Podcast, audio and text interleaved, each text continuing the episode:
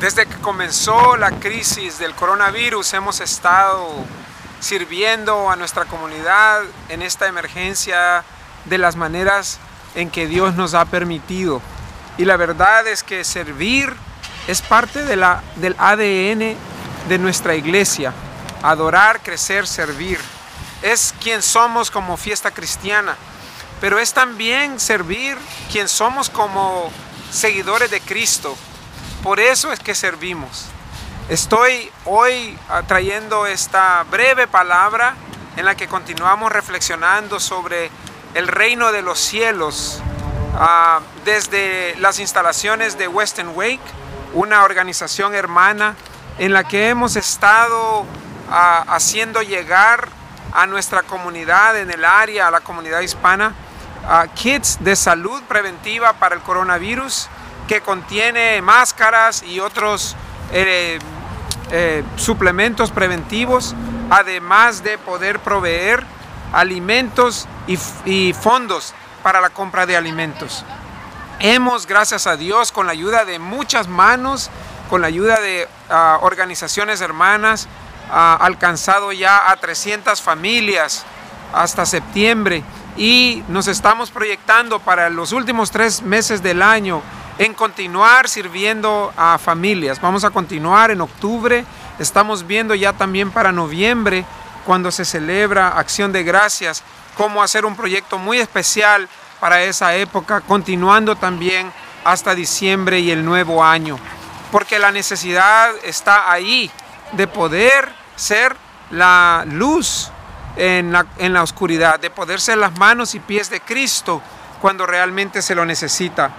En la parábola que hemos escuchado hoy, Jesús continúa enseñando sobre el reino de los cielos y, es interesante que mientras Él enseña sobre el reino de los cielos, las autoridades cuestionan a Jesús, preguntan de dónde viene su autoridad. Y en el pasaje que sucedió justo antes de la lectura de hoy, Jesús entra al templo a enseñar. Y es aquella imagen bien famosa donde Jesús le da vuelta a las mesas del templo y bota las monedas y les echa en cara a, los, a las autoridades religiosas de que han convertido el templo, que es un lugar de oración, en un negocio. Y en ese pasaje donde se cuestiona la autoridad de Jesús en el templo, al entrar y dar vueltas a las sillas y a las mesas, es interesante que dice la escritura que quienes vinieron y se gozaron con el Señor y lo adoraron fueron los ciegos, los cojos y los niños. Los niños. me encanta esa imagen de niños alrededor de Jesús, como así jalándole su, toga, a, tratando de tener su atención. Y no es inocente que sean los cojos, a, los ciegos y los niños los que se le acercan a Jesús en ese momento en el templo. Y es porque Jesús está entre los más vulnerables siempre, entre los que necesitan sanidad, entre los que por alguna razón el resto de, la, de la humanidad y particularmente los religiosos han rechazado. Y no es que Jesús no tenga un corazón para todos, no se trata de eso. De hecho, Jesús en este pasaje cuenta una parábola de dos hijos.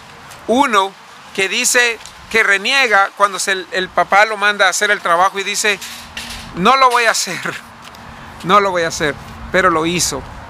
Dice que se arrepiente y va. Y hay otro hijo que dice, no papá, sí voy, voy a hacer tu voluntad, pero no lo hizo. Y Jesús cuenta esa parábola para a los, a los jefes y religiosos, para hablar sobre el reino de los cielos y la respuesta que cada uno de nosotros da. Los primeros los que dijeron no voy a ir, muchas veces somos nosotros que nos rehusamos a hacer la voluntad de Dios. Son en el pasaje las prostitutas y los recaudadores de impuestos que se habían desviado, pero al final se arrepienten y buscan y escuchan el mensaje que, Jesús tiene. Son aquellos que por alguna razón el, el status quo, la religión, había dejado a un lado, pero que ahora están respondiendo a la invitación de Jesús. En cambio, los que dijeron que sí, pero no lo hacen, son muchas veces los religiosos, los que practican la religión, los que se congregan, los que venimos a la iglesia. Pero por alguna razón, aunque pareciera y aparentamos estar haciendo la voluntad, nos olvidamos de lo que es central a las enseñanzas de la Escritura, lo que es central a las enseñanzas de Cristo. Y en Mateo 27, 21, 23, Jesús por eso le dice a sus discípulos, no es el que me dice Señor, Señor, el que entrará en el reino de los cielos, sino el que hace la voluntad de mi Padre. Y más adelante en Mateo 25, versículo 40 en adelante, Jesús les dice a sus discípulos y a aquellos que le escuchan, ¿quiénes son los que heredarán la vida eterna? ¿Quiénes entrarán al reino de los cielos? Sino aquellos que cuando tuve sed me dieron de beber, cuando tuve hambre me dieron de comer, cuando estuve desnudo me dieron ropa, cuando estuve en la cárcel me visitaron, cuando fui extranjero me extendieron hospitalidad. Entonces, en este pasaje en que vimos cuestionada la autoridad de Jesús, Jesús nos recuerda que su autoridad viene del cielo y que Jesús ha venido para servir, para liberar, para estar del lado del cielo, del cojo, de los niños, de los más vulnerables. Y por eso nosotros también somos llamados como iglesia, como discípulos de Cristo, a servir. A servir. Como fiesta cristiana, no podemos olvidar ese llamado, no debemos. Y me enorgullezco, me enorgullezco que muchas veces cuando hacemos evaluaciones, cuando la gente dice algo de lo que reconoce y recuerda de fiesta, una de las partes que, principales que recuerdan es que es una comunidad, una iglesia que sirve, que extiende su mano. Sé que nos quedamos cortos muchas veces. A veces, siendo honesto, quisiéramos hacer más. Pero también reconozco que el Espíritu de Dios se mueve con poder en esta pequeña iglesia, en esta pequeña comunidad, y que seguimos siendo llamados al servicio. Hoy me emociona que estamos sirviendo a 100 familias más por medio de este proyecto. Tenemos aquí voluntarios de toda nuestra parroquia, de 519, de PIC, de Apex y por supuesto de Fiesta Cristiana.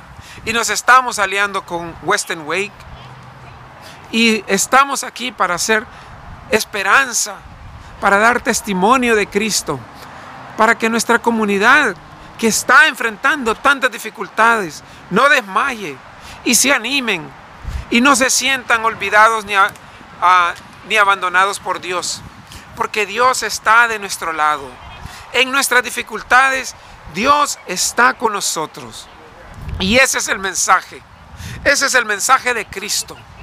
Y recordemos que la autoridad de Cristo no viene de los seres humanos, viene del cielo, viene de Dios. Y que es esa autoridad de Dios que viene del cielo la que nosotros debemos buscar. No es quien me diga Señor, Señor, el que entrará al reino de los cielos, dice Jesús, sino el que hace la voluntad de mi Padre. No basta declarar que Cristo es nuestro Señor. No basta, no es suficiente quedarnos simplemente con nuestras confesiones, sino que debemos de encarnar en el mundo a Cristo mismo, ser sus manos y sus pies. Y qué oportunidad más hermosa que tenemos de que por medio del servir otros conozcan que Jesús es Dios. Que Dios les bendiga a cada uno de ustedes y que sigamos en ese llamado y en este caminar de adorar, crecer y servir. Amén.